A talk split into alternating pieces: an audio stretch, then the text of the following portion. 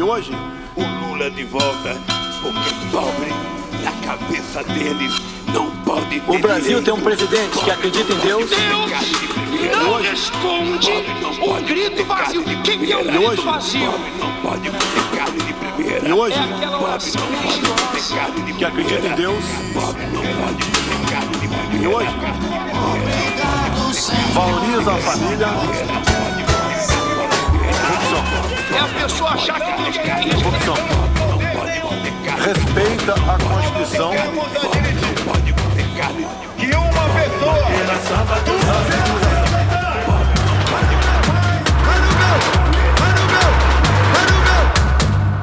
Hola, sean bienvenidos a Cuenta Regresiva, el podcast sobre las elecciones presidenciales en Brasil. Este es el episodio número 21 de la segunda temporada y la cuenta regresiva comenzó de nuevo. Faltan 22 días para el segundo turno, el balotage, la pelea final entre el presidente Jair Bolsonaro y el expresidente Lula da Silva. Mi nombre es Daniel Tonietti, estoy aquí nuevamente en la ciudad de Buenos Aires y me acompaña Darío Pignotti desde Brasilia, Brasil. Darío, bom dia, boa tarde, boa noite, como vai você? Amigo Daniel, buena mañana de sábado, buen día, buena noche, buena tarde a quien sintonice este vigésimo primer episodio, como decías, a 22 días de la batalla final. Brasil decide por Lula o por un régimen autoritario. Bien, a ver, en el capítulo de hoy vamos a eh, tratar varios temas. Ya la elección se llevó adelante, hay mucho para analizar, ha sedimentado mucha información, hay muchas novedades políticas en Brasil que llegaron para quedarse, hay muchas cuestiones que se fueron, se sospechaban o se vislumbraban o se analizaban que finalmente el domingo eh, pasado, 2 de octubre, a las 19.30 horas, se terminaron de verificar. ¿Mm? ¿Cómo queda el bolsonarismo? ¿Cómo queda el PT? ¿Cómo queda la figura de Lula? ¿Cómo queda eh, el mapa de los diferentes estados, fundamentalmente las diferentes áreas geográficas, según la gravitación política y electoral que tienen?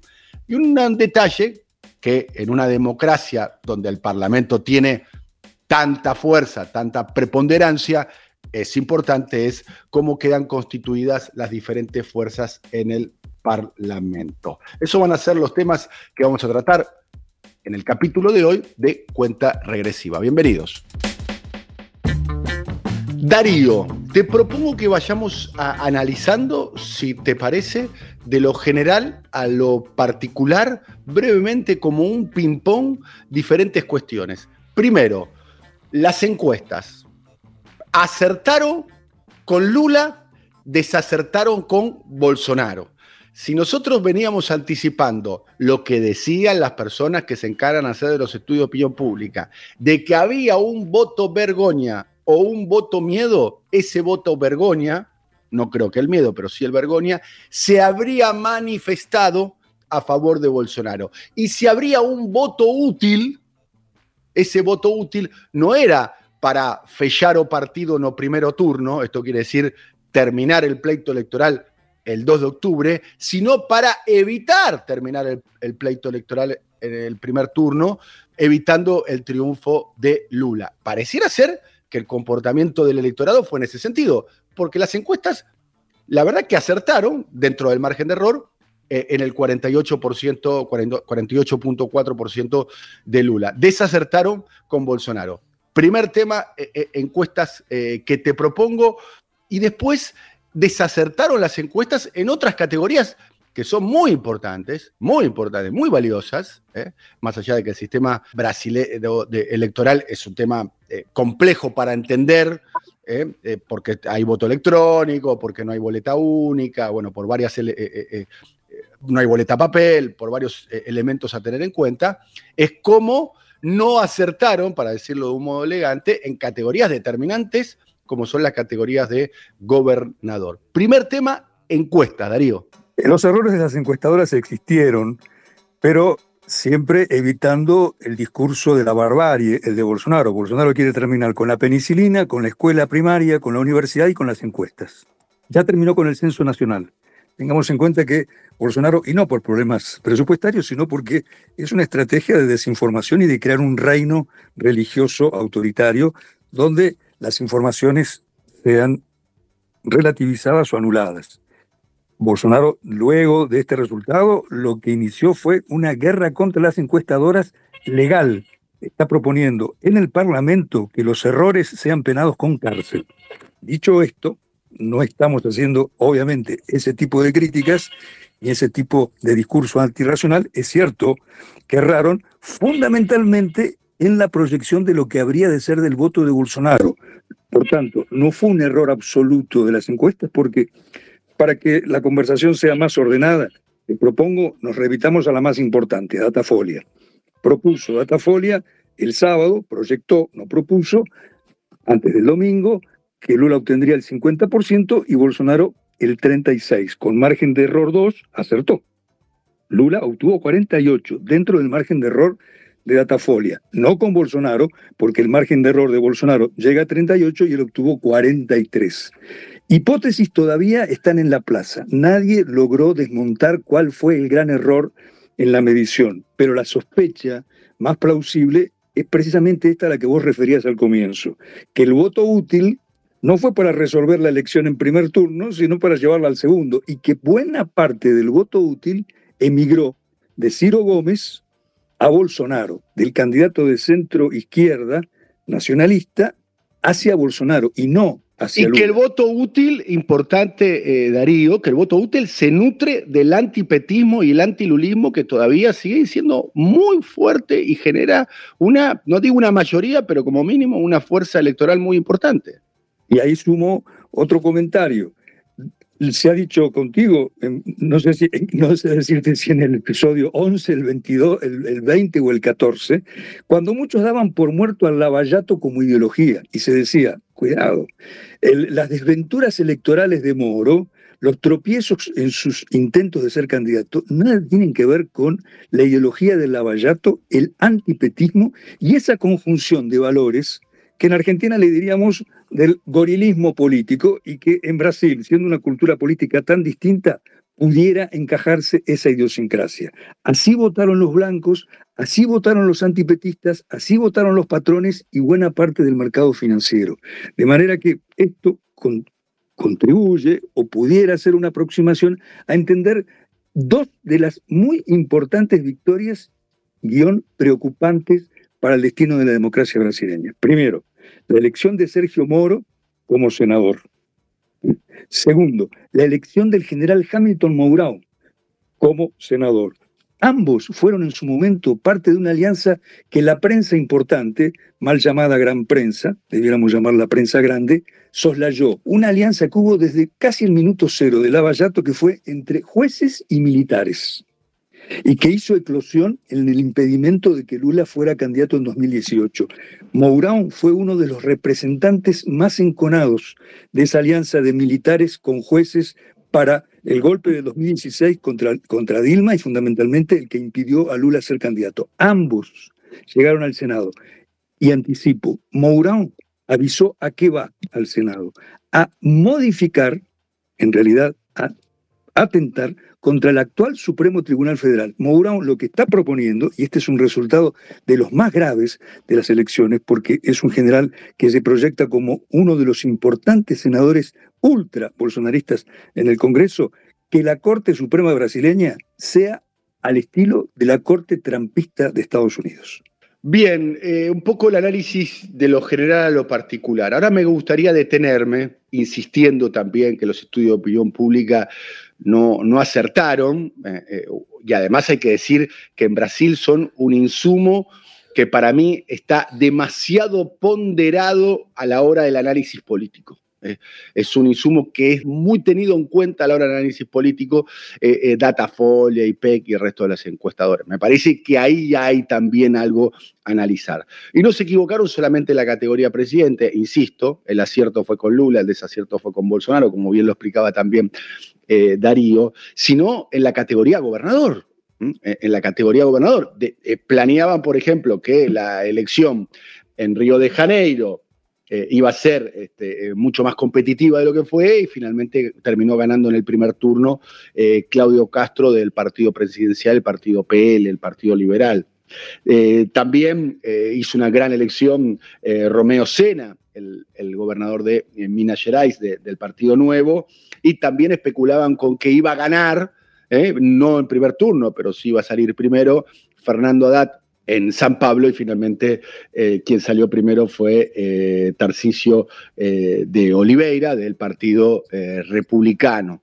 Son todos, todos partidos vinculados a la derecha, claramente, que este es otro elemento central para mí, que es la, aparición de una derecha clara, pura y dura. Ya no es la derecha del PCDB, de Aesio Neves, o de Geraldo Alkin, centro derecha, media liberalota, este, media socialdemocratona. No, acá es una derecha pura y dura. Este es un elemento central, Darío, que para mí lo tenemos que poner en relieve, que eh, de los eh, cuatro estados más importantes de, Brasil, eh, tres probablemente, si es que gana Tarcisio de, de Oliveira, cosa que todo indicaría que va, a suceder así en el estado de, San Pablo. ¿eh? Acaba de recibir Tarcisio Olivera el apoyo de Rodrigo García. El actual gobernador de San Pablo está apoyando al bolsonarismo. Es un hombre que viene eh, del PCDB. Creo que el PCDB también, el tucanismo. ¿eh? Siempre se decía que San Pablo era Tucanistán, ¿no? Por, la preponderancia de, de, los tucanos en el distrito. Eso está puesto en crisis con la aparición del bolsonarismo. De los cuatro distritos más importantes de Brasil, tres van a ser gobernados por una fuerza de derecha. Y otro elemento eh, es que Bolsonaro ya está incorporado al sistema político y dejó de ser una figura eh, marginal, barra aberrante, barra eh, disruptiva. Paréntesis, un detalle particular para, para, tener en cuenta. Quien fuera candidato a presidente, candidato a presidente, llegó hasta el balotaje por el PCDB, José Serra, ministro de Salud, de Fernando Enrique Cardoso, no se pudo elegir siquiera como diputado federal. ¿eh? Su último cargo es el de senador representando al estado de, San Pablo, y puso el famoso un huevo en cada canasta. Apoya a Lula como candidato a presidente, pero a Tarcisio de Oliveira como candidato a gobernador. Estamos hablando de una figura emblemática, ¿eh? de que fue no una vez, sino dos veces ¿eh? candidato a, presidente. Uno frente a Lula y el otro frente a Dilma, ¿eh? cuando el PCDB era el partido importante de la oposición. ahí hay, un tema a, tener en cuenta para mí. el error primero de las encuestas, yo no, no estamos concentrando en estos distritos, pero ha pasado en otros distritos, hay que decir. Eh, en el estado de Bahía, por ejemplo, las encuestas indicaban que iba primero Antonio Carlos Magallanes Neto frente al candidato del PT y el candidato del PT estuvo a eh, medio punto de, evitar el balotaje, eh, sacando 49.5% de los votos. Este es un tema central. Otro tema central, que creo que lo, hablamos en el capítulo anterior, Darío, es quien finalmente hace de Lula un candidato competitivo que, Lula, hay que decir, hace la segunda mejor elección de las seis elecciones presidenciales que se presentó, solamente superada por el año 2006. ¿eh? Estamos hablando de un Lula 2006 por la reelección, un Lula con, el control del Estado, sin el lavallato encima, sin una oposición tan articulada como la del bolsonarismo.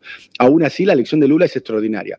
Sostenida, y los análisis del voto según región son eh, inocultables por el voto del Nordeste, fundamentalmente. Eh, y, en particular, eh, lo dijimos en el capítulo anterior y lo insistimos ahora, en el, voto de Bahía. En Bahía sacó 3.9 millones de votos de diferencia.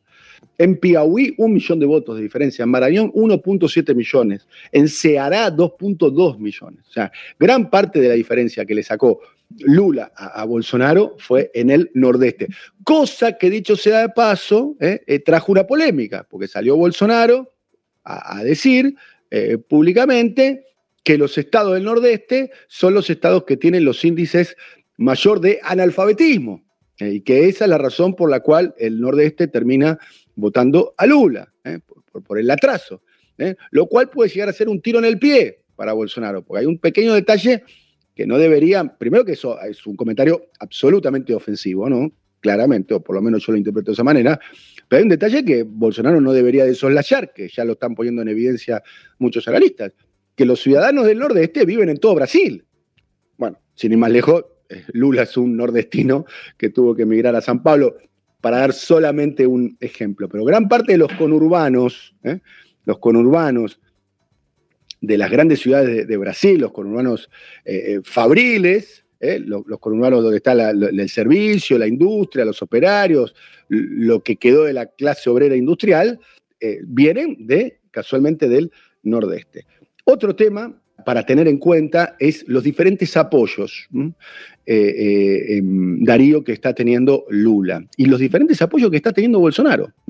Porque, como te decía, Bolsonaro se sacó una foto con Romeo Sena, e, es el, gobernador del segundo distrito más importante de, Minas Gerais, tiene el apoyo de Claudio Castro, de su propio partido, y eh, todo indicaría que va a controlar San Pablo. O sea, a ver, esto es para entender. El 30 de octubre Lula puede llegar a ser presidente, pero puede tener tres de los cuatro gobernadores más importantes de Brasil eh, eh, controlados por personas este, ligadas a la derecha. Darío.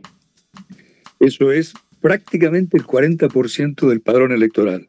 Y es casi seguro que tres de los cuatro estados más importantes de Brasil serán gobernados por la derecha guion ultraderecha. Tarcisio de Freitas es un ex militar que pese a que utiliza algunas eh, técnicas de opinión pública como para no ser tan similar a Bolsonaro, es un bolsonarista de paladar negro. De manera que sí, y este también ¿Me es... ¿Me deja decir un asterisco con respecto a eso? Claro. Eh, yo estuve, estuve, ahí en San Pablo y hablando con personas ligadas a la campaña de Lula, que, lo que la estrategia de Fernando Haddad era no criticarlo a Tarcisio de Freitas, ¿eh? Eh, no criticarlo al candidato Bolsonaro, y sí hacerlo con Rodrigo García, porque consideraban que el balotaje con Tarcisio de Freitas era más fácil que con el balotaje con Rodrigo García. Bueno, eh, estrategia que funcionó mal, ¿no? claramente, porque Rodrigo García se quedó fuera del balotaje, dijo, dio su apoyo público a Bolsonaro y a Tarcisio eh, eh, eh, de Freita, y es muy probable que Fernando Haddad no logre ser gobernador de San Pablo. Segunda vez que el PT y que muchos, siguiendo el análisis del PT, cometemos al no ver que el monstruo fascista venía creciendo desde hace tiempo. El primero fue en 2018, cuando el PT decía no ataquen tanto a Bolsonaro, el problema es el segundo turno con Geraldo Alckmin. Geraldo Alckmin quedó con el 4% de los votos y Bolsonaro fue electo. El fascismo ya estaba alarmado. El fascismo ya es un dato de masas en Brasil y sea quien gane las elecciones tendrá un control extraordinario en poderes estaduales, no voy a redundar en lo que dijiste recién, en poder legislativo y en poder de opinión pública.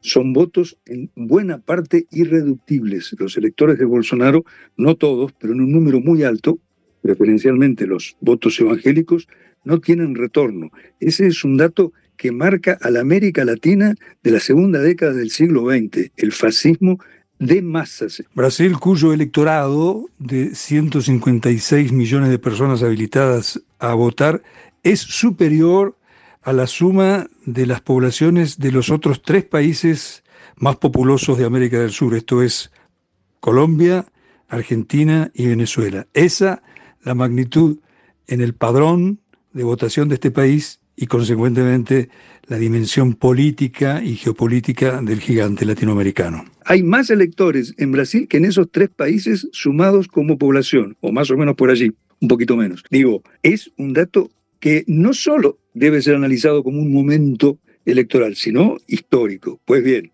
Lula podrá gobernar con ese, con ese escenario, lo veremos. Y segunda, reflexión, ni siquiera una reflexión, un pequeño diagnóstico.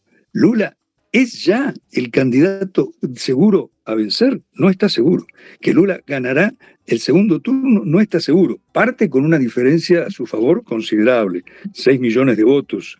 Pero estos 6 millones de votos son en un universo de 156 millones de electores. Claro, los niveles de abstención son muy altos. ¿Hacia dónde vamos? Hacia que es hora de que comencemos a revisar nuestros sistemas de análisis y de observación, porque si los errores son cometidos en el mayor partido de izquierda de América Latina, como es el PT, y en dos elecciones consecutivas, insisto, pasó en el 18 y pasa ahora de vuelta, en el 18 respecto de que Bolsonaro no pasaba de un personaje simpático y truculento y ahora creyendo que en San Pablo, la mayor potencia económica del país, con un producto bruto y una población equivalentes a la Argentina, finalmente no eligía al bolsonarismo, se equivocó por dos veces. Y si me autorizas un apunte que está pasando un poco desapercibido sobre lo que fue, lo que fueron los números de la primera vuelta y lo cerca que pudo haber estado Lula. ¿Por qué? Porque los militares, en su estrategia de obstruir las elecciones, de hacer todo lo posible a favor de Bolsonaro,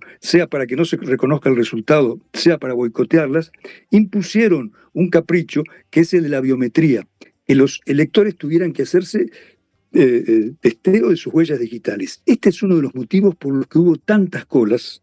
Y cuidado, hay una conclusión final que el PT comienza a observar como errada. Se dice en los números oficiales que hubo 32,7 millones de abstenciones. Mentira.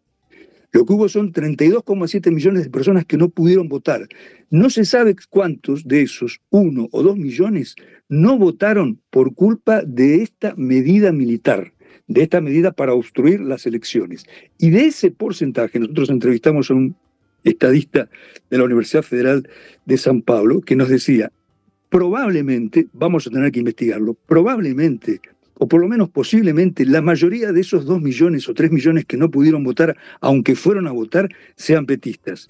Dejamos abierto el interrogante, porque no es un interrogante caprichoso, es una duda. Lula estuvo mucho más cerca de lo que se supone, o pudo haber estado mucho más cerca de lo, de lo, que se supone de ganar en primera vuelta. Y si esto no ocurrió, se debe a la injerencia militar en el Tribunal Electoral. Lo dejo ahí. Bien, vamos a seguir eh, analizando. Eh, arrancamos por lo general, después fuimos a los diferentes eh, estados. Ahora me parece que sería interesante analizar dónde están los votos de cada uno como para lograr ser presidente. Coincido con tu razonamiento, Darío, te anticipo, coincido con tu razonamiento.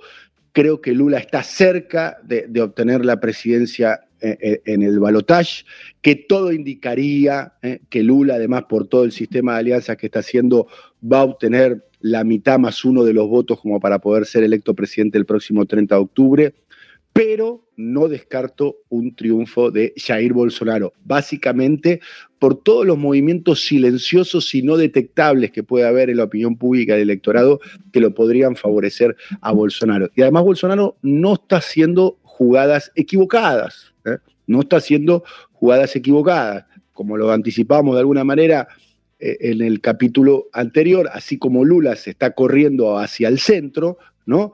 Eh, la foto con Simone Tebet, el acuerdo con el PDT, eh, dicho sea paso, con otro acto egoísta por parte de, Ciro Gómez, ¿no? Eh, que, da su apoyo a Lula, pero sin mencionarlo. El acuerdo además con Fernando Enrique Cardoso, un acuerdo público y además una foto con Fernando Enrique Cardoso, pero Bolsonaro también está haciendo lo, suyo. A ver, San Pablo, por ejemplo. Eh, Bolsonaro sacó 12 millones de votos, Lula sacó 10 millones 500 mil votos, estamos haciendo números redondos, le, aclaro. Si sumamos a Simone Tebet, Ciro Gómez y Lula da Silva, eh, estamos hablando de la posibilidad de unos 13 eh, millones de votos. Eh. Si se sumarían esos votos a favor de Lula, ahí Lula podría recortar en San Pablo. No ganar, pero por lo menos recortar en San Pablo. El caso de Minas Gerais, que todos lo tienen como el Estado testigo. Eh, quien gana en Minas Gerais desde el año 89 termina ganando la elección nacional. Es un eh, distrito muy, pero muy gravitante, el segundo en términos electorales de Brasil detrás de San Pablo, ya ha superado a, Río. ¿Mm? Lula sacó 6 millones de votos, Bolsonaro sacó 5.2 millones eh, de votos y el gobernador Romeo Sena eh, sacó 5.8 millones eh, eh, de votos. ¿Esto qué quiere decir? Hubo quienes votaron a Rodrigo Sema, que es del Partido Novo, dicho sea de paso, este, un, partido que tiene, gobierna el segundo estado más importante de Brasil, pero casi no tiene relevancia nacional. su candidato presidencial hizo una elección este, por debajo del 0%, eh, una cosa extraña, dicho sea de paso, del sistema político eh, brasilero. Y en Minas Gerais, Bolsonaro sacó 5.2 millones de votos. ¿Cuál va a ser el comportamiento del eh, electorado, teniendo en cuenta que no hay segunda vuelta para gobernador, porque Romeo Cera ya fue eh, electo. Esto es un poco eh, de, dos distritos que para mí son importantes, porque así como Bolsonaro tiene que recortar y mejorar en el nordeste, cosa que me parece que con el tipo de declaraciones que está haciendo no creo que, que lo logre, y por otro lado, y por otro lado, Lula tiene que mejorar en el sudeste, fundamentalmente. Eh, fundamentalmente en San Pablo. ¿Eh? De hecho, lo, que cuentan las crónicas de las personas que están cerca de Lula es que Lula está muy determinado a recortar la diferencia eh, en San Pablo. Bien, hablemos un poquitito, Darío, como para ir, cerrando, pero para mí es un tema central, cómo quedó sí la composición del Parlamento.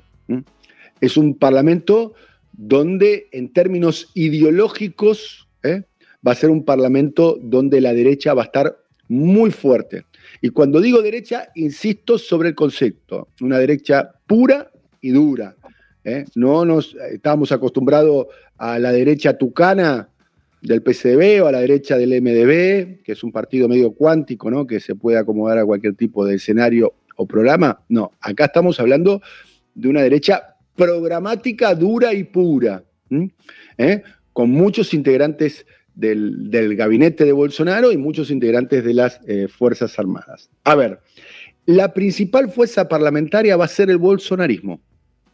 El PL eh, logró una banca de 99 diputados y de 13 senadores. Si lo, lo, comparamos con el año 2018, estamos hablando de 38 diputados eh, a más, ha, tenido, eh, si comparamos lo que ha sucedido en el año 2018. Después, otra cuestión es, eh, también hay más figuras ligadas a las fuerzas de seguridad. muchas más figuras ligadas a las fuerzas de, seguridad y la mayoría de ellas vinculadas al PL. Fueron 38 eh, eh, integrantes de Fuerza de Seguridad sumados eh, en el año, en esta elección, comparado con 28 del año 2018. Y las mayorías, como decíamos, figuras vinculadas al Partido Liberal, que es el partido del gobierno. Un detalle que, pude ahí reconstruir es que las figuras ligadas a la Fuerza de Seguridad que fueron electos legisladores no tienen un perfil tan gremial como tenían antes. Donde hay que decir, hay, eh, hay, que, hay que recordar a los oyentes que en Brasil está permitido el gremio de fuerzas de seguridad, el gremio de policías. O sea, no eran tan gremial, sino más bien ligados a las redes sociales, youtubers, influencers y demás. Por otro lado, hay que decir que por primera vez en su historia, eh, eh, la Cámara de Diputados de Brasil va a tener dos mujeres trans electas. Esto es por otro lado. Y el segundo diputado más votado de todo Brasil ha sido Guilherme Boulos, un hombre que viene del movimiento de los sin techo y que fue el diputado más votado en el estado de San Pablo y que pareciera ser que se está perfilando para ser el candidato de la izquierda a la alcaldía de San Pablo en el año 2020. 24. Eh, pequeño eh, detalle, eh, baja el número de evangélicos. Baja el número de evangélicos en la constitución de este Parlamento comparado al año 2018. Del año 22, de la elección del domingo pasado, 65 fueron evangélicos, comparado con 84 en el año 2018. 18. ¿eh? La mayoría de los eh, diputados eh, evangélicos son o, del PL o del Partido Republicano, que es el partido muy vinculado a la Iglesia Universal del Reino de Dios.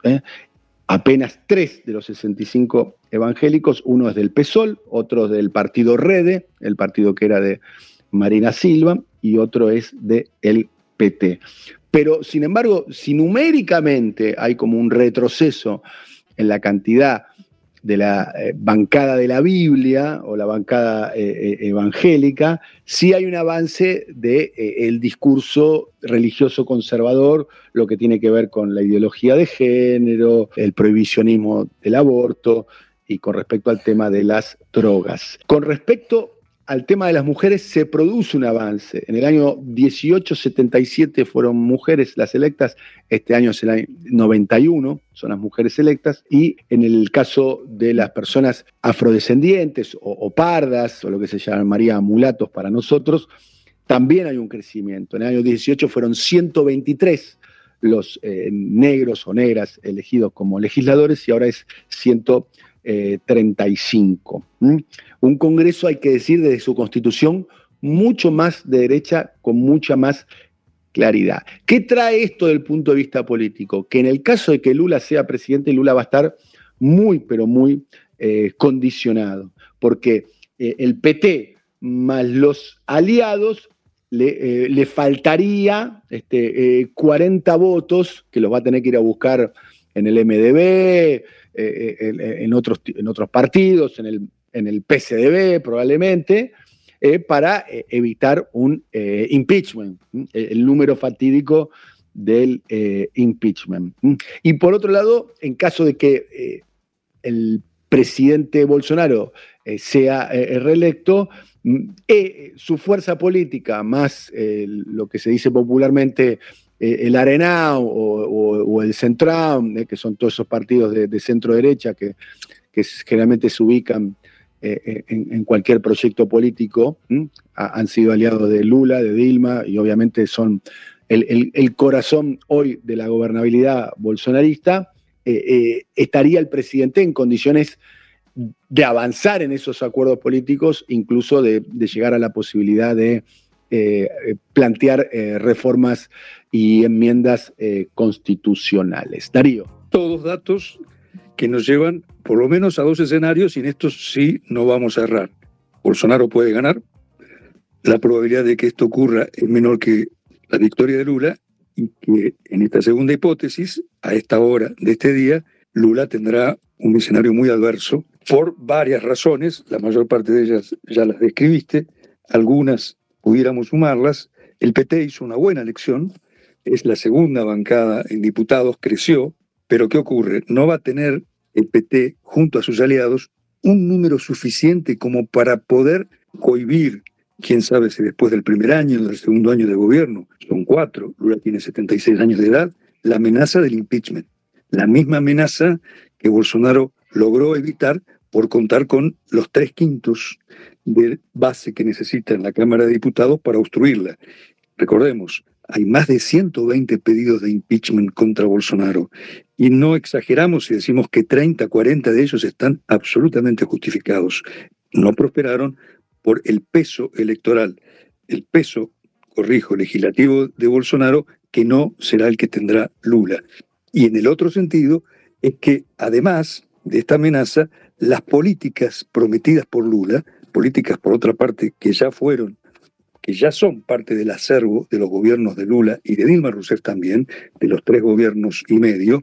La segunda mitad del cuarto no se concluyó debido al golpe de 2016, como por ejemplo el determinar con el techo de gastos, una herencia surgida del golpe de Estado de 2016 del gobierno de Michel Temer, que es una reforma constitucional y que para su modificación necesita de una mayoría especial, otra vez tres quintos.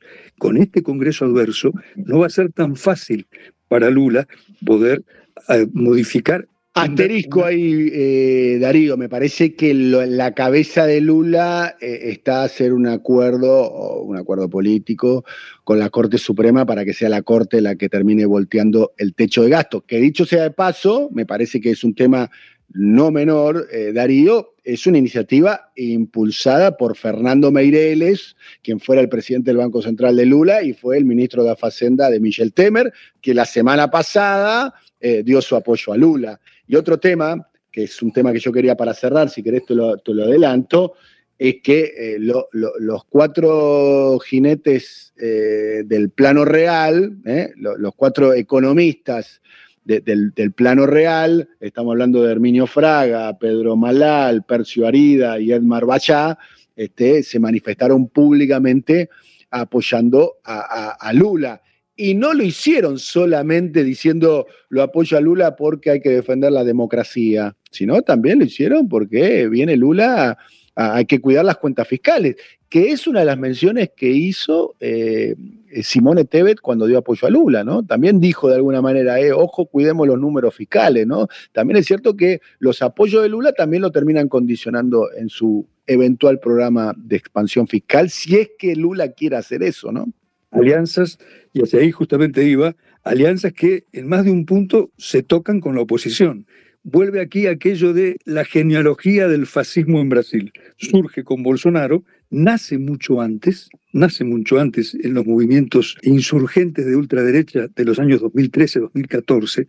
Hay una fotografía del Congreso tomado por personajes pintorescos, todos fascistas, que asaltaron la Cámara de Diputados y se plantaron en el podio y parecían ser unos payasos de circunstancia. Hoy algunos de ellos ya son diputados y en aquel momento, en aquel momento, la socialdemocracia liberal, nacida como un partido socialdemócrata, no solamente fue omisa, sino que respaldó el nido del cual surgiría luego la serpiente. Hoy, esos antiguos socialdemócratas que en su momento avalaron la insurrección de ultraderecha contra Dilma y luego el golpe que impidió terminar el gobierno de ella y posteriormente hicieron lo mismo frente a la sonada que terminó con la candidatura de Lula, hoy son aliados tardíos del Partido de los Trabajadores, pero con esta consideración que tal vez no sea menor. Hoy respaldamos la democracia, dicen ellos, y es para creerles, ante el temor de la barbarie de Bolsonaro pero no lo hacemos sino a condición de que Lula aplique un modelo neoliberal. En este aspecto, la propuesta de esos sectores, aquellos que idearon y luego ejecutaron el plan real con Fernando Enrique Cardoso, dos mandatos 1995-2002. Y que hoy... Que fue un programa de ajuste monetario, ¿eh? el programa tradicional, programa ortodoxo liberal, ¿eh?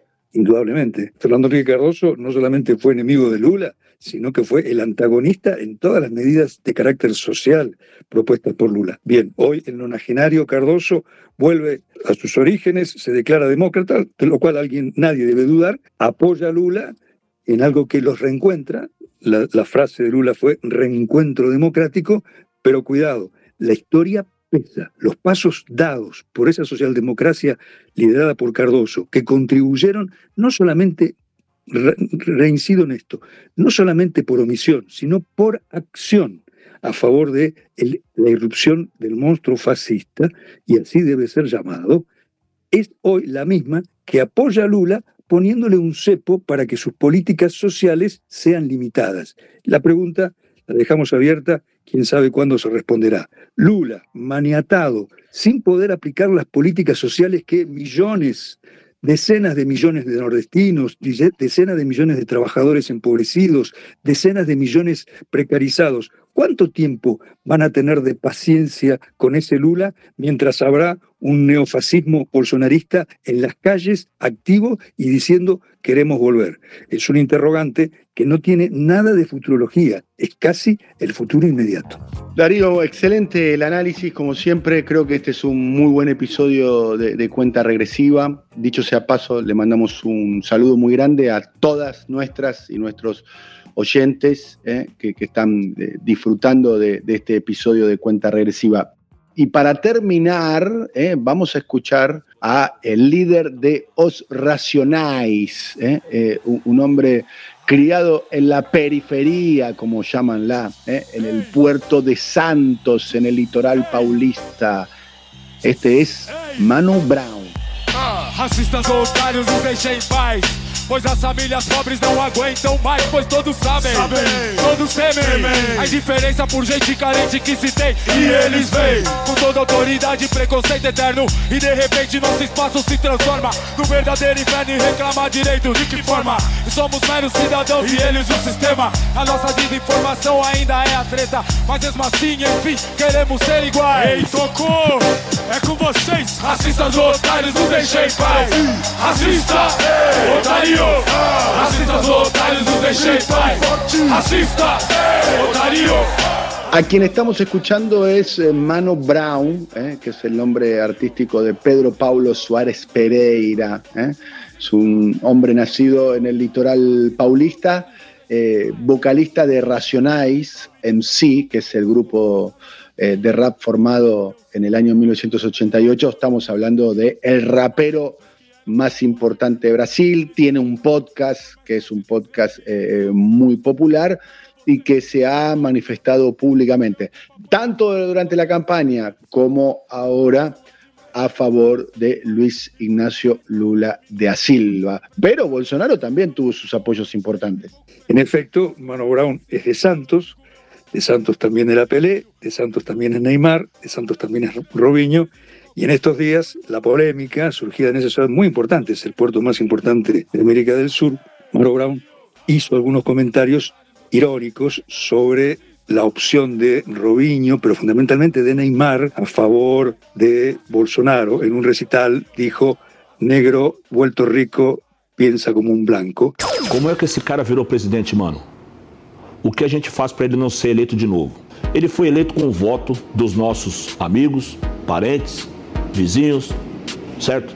E contra a nossa vontade, né? Democracia é isso. Como é que ele foi eleito? Com voto de gente desinformado e que se deixou levar pelas fake news. Agora, o que a gente faz para ele não ser eleito de novo? Daí a eleição tá próxima, entendeu? Tira ele do mesmo jeito que a gente colocou, tira ele, no voto.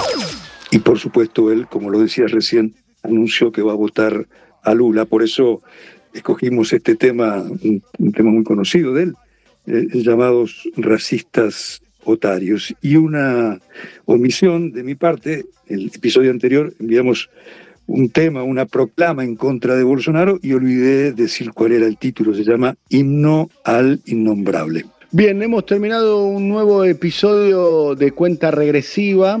Nuevamente, eh, la cuenta regresiva comienza el 30 de octubre.